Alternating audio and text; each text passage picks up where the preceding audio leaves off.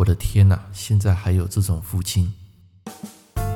您正在收听的是《科学八字轻松学》，这是一个结合命理风水的实用节目。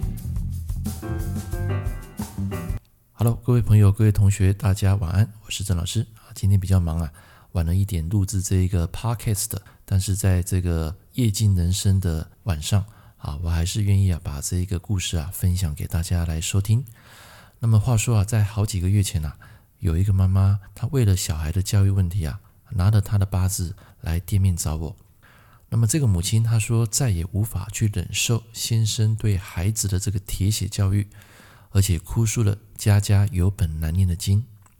这个客户说：“老师，看到先生如此这般的教育方式，我已经快撑不下去了。”然后我就说：“从这个孩子的命盘来看，的确他承受了很大的压力，而且似乎啊。”有一种被关进牢笼无法挣脱的那种感觉，然后客户就说：“其实先生平常待人一向温文儒雅，但是没有想到对待孩子啊却是如此的不明理。”那我就问他说：“先生是否采取军事化的管理，要求小孩样样都要尽善尽美呢？”他说：“没错，他要求每一科考试都要一百分，少一分就要打一下，少五分，假日禁止外出。”我那时候听了吓一跳，我说在什么年代了还有这种老爸？于是我就问客户说：“请问你先生几年次呢？”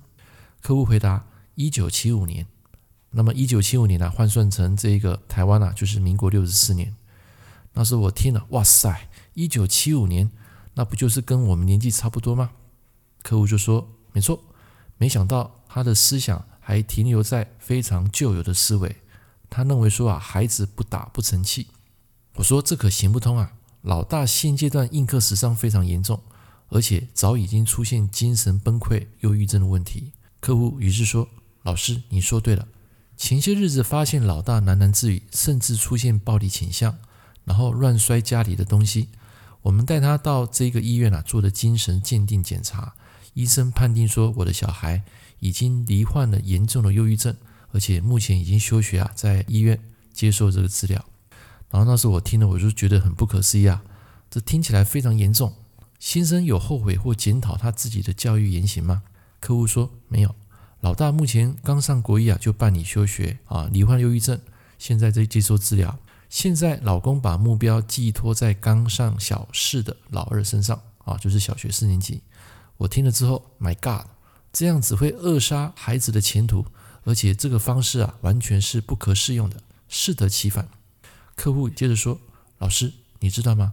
先生要求孩子样样都要拿第一名，如果没有拿到第一名，没有上第一志愿，代表人生就是失败，而且说不提供未来的学费。”我听了之后，我说：“你先生完全中了死爱面子跟比较的心理的邪啊！这样下去可是行不通的。”客户说：“没错，先生是一个老古板，而且很难沟通。请问老师，你有解决的方法吗？”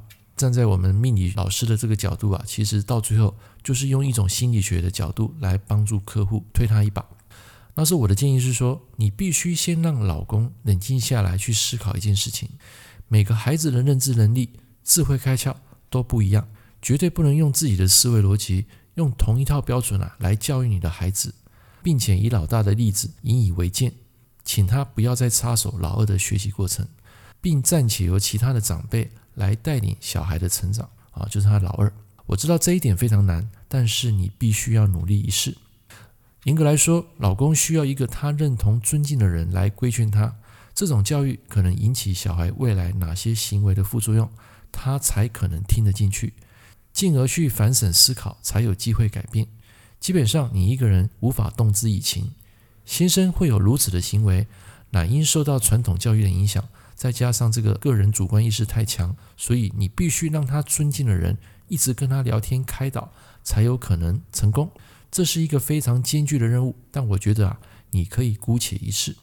那么客户在听完我的建议说：“谢谢老师的建议，我会努力再跟先生沟通，并且试试你建议的方法。”啊，我就跟他讲说：“不客气，请他加油。”好了，那么故事讲完了，你会说现在已经迈入科技的 AI 时代。竟然还存在如此的父亲啊，可说是异类中的异类。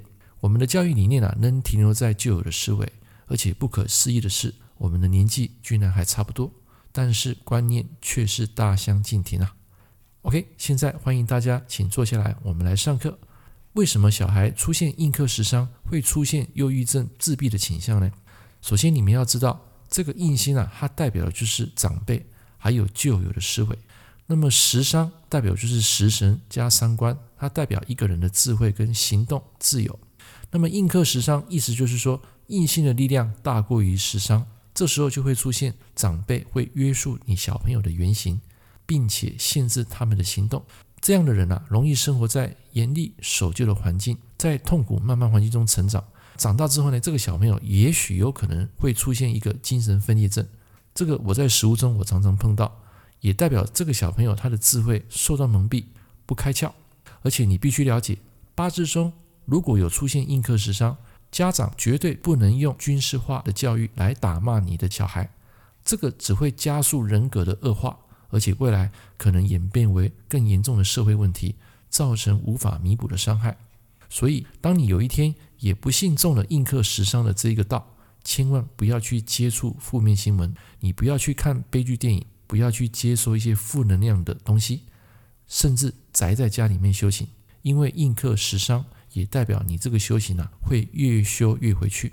这个时候你应该怎么做呢？你要试着把自己走出去，善用比劫人群多的一个力量啊，就是说你可以到人多的地方去参与一个团体活动，去广结交友，去学习，去运动，去旅行，去踏青，你就可以抵掉印刻食伤的这个问题。